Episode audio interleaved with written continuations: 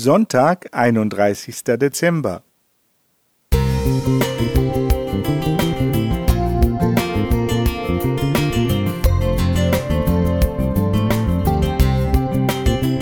Ein kleiner Lichtblick für den Tag.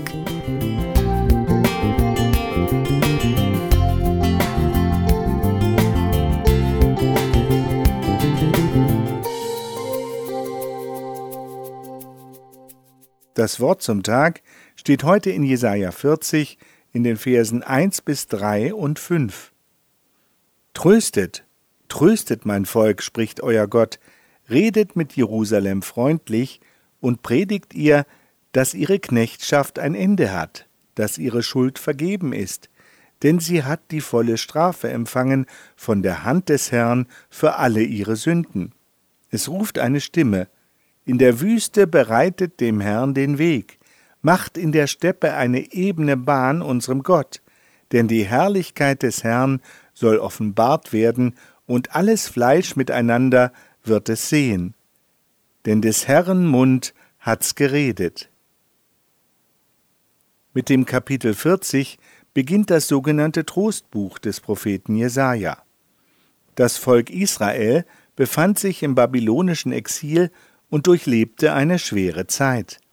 Da war auch die schwierige Vergangenheit unter dem Gericht Gottes, und es stellte sich die Frage nach der Zukunft, dem Fortgang der Heilsgeschichte Gottes mit seinem Volk. In diese Situation hinein spricht das obige Wort Tröstet, tröstet mein Volk. Das tat gut. Doch wie sieht dieser Trost aus?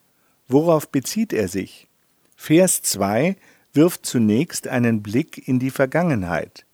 Die Schuld ist beglichen, die Strafe ist vorbei.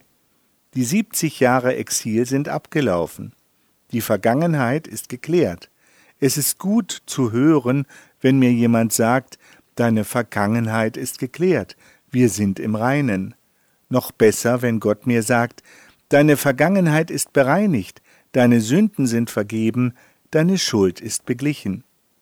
Die Verse drei bis fünf werfen einen Blick in die Zukunft. Ein Weg soll gebahnt werden, an dessen Ende sich die Herrlichkeit des Herrn offenbart. Nach der Rückkehr in die Heimat begegnet dem Volk dort im Tempel die Herrlichkeit Gottes. Was für ein Trost für die Zukunft. Auch in meiner Zukunft begegnet mir der Herr in seiner Herrlichkeit. Nicht nur die Vergangenheit ist geklärt, auch die Zukunft ist klar. Es gibt einen ebenen, gangbaren Weg, und Gott kommt uns auf ihm entgegen.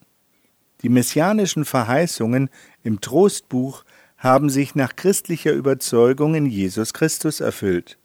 Für uns heißt das, unser Trost liegt in Jesus Christus. Er hat unsere Vergangenheit geklärt, unsere Schuld beglichen. Er geht mit uns den Weg des Lebens und hat unsere Zukunft erhellt.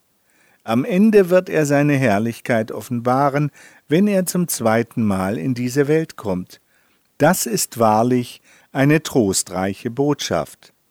Roland Fischer Musik